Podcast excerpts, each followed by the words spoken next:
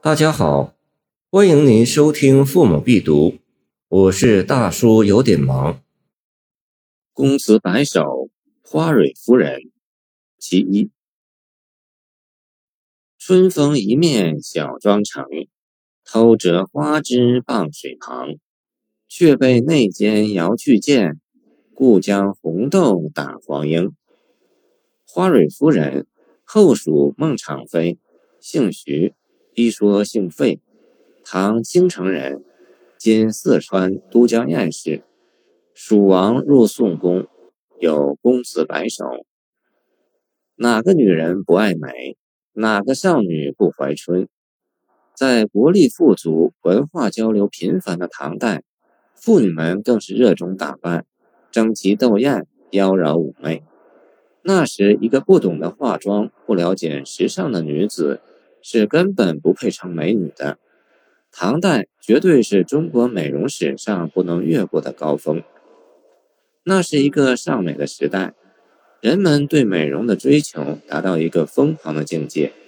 普通人家的女子也是要化妆的，化一次妆的程度繁复，从敷粉抹脂到涂鹅黄、画黛眉，还有点口脂、描面液、贴花钿。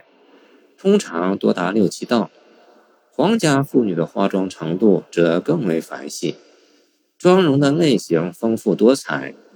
著名的花钿妆在唐代已广为普及。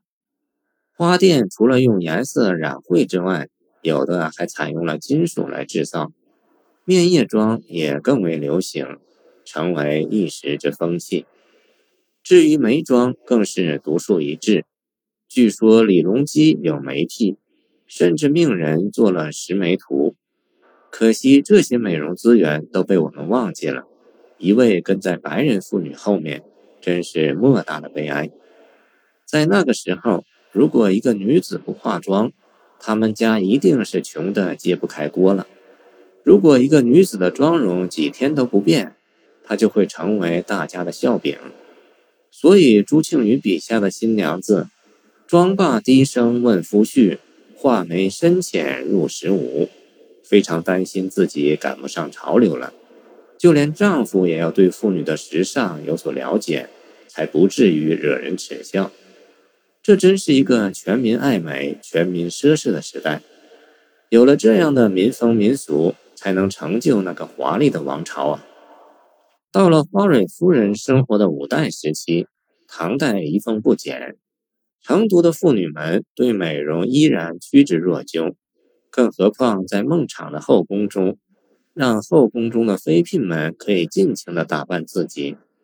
因此，国家虽小，后宫佳丽们依然扮演着潮流的掀起者、时尚的引领者的角色。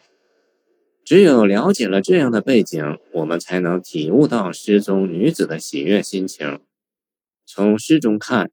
这位女子的身份可能是一名宫女，因为她没有侍女相伴，独行水边，又是那样的小心翼翼，对内奸心怀戒备。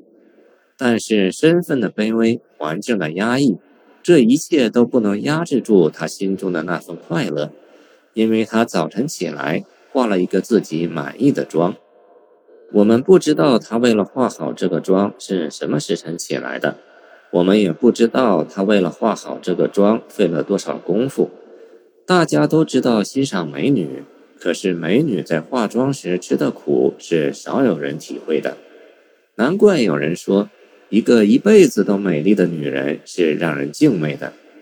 可以这样说，这位宫女在妆成后的喜悦是词语难以形容的。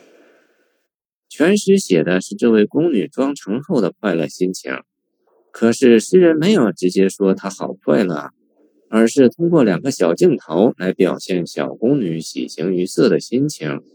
一边是水边照影，她化的妆一定使自己都着了迷，左顾右盼，顾影自怜，走在路上仍然欣喜不已，不自觉的就攀着花枝，走到水边去照照自己的倩影了。偷字在这里巧妙地描绘出了这名宫女按耐不住的急切心情。明知这样违反规矩、不合礼节，但还是想时时看看自己美丽的妆容。第二个是被人发现后急于掩饰的娇羞神情。她身处禁院，即使心中充满喜悦，还是处处小心，不能溢于言表。正当她临水顾盼时，猛地发现内奸远远地向这边张望，不胜慌张，急忙抽身藏进花间，做出抛红豆打黄雀的样子。一个羞涩的爱美宫女的形象跃然纸上，那种宫中女子特有的偷偷的快乐展露无遗，技法非常高超。值得一提的是，对于红豆打黄莺还有另一种理解：红豆在中国是爱情的信物，而打黄莺则出自唐金昌绪的春怨诗：“打起黄莺儿，莫教枝上啼，啼时惊妾梦。”不得到辽西，显然这是一首闺怨诗，描写独守空闺的妻子在思念边关戍守的丈夫。当那惹起少妇愁思的黄莺儿再次出现时，这位美丽的宫女是否也泛起了淡淡的春愁呢？谢谢您的收听，欢迎您继续收听我们的后续节目。如果你喜欢我的作品，请关注我吧。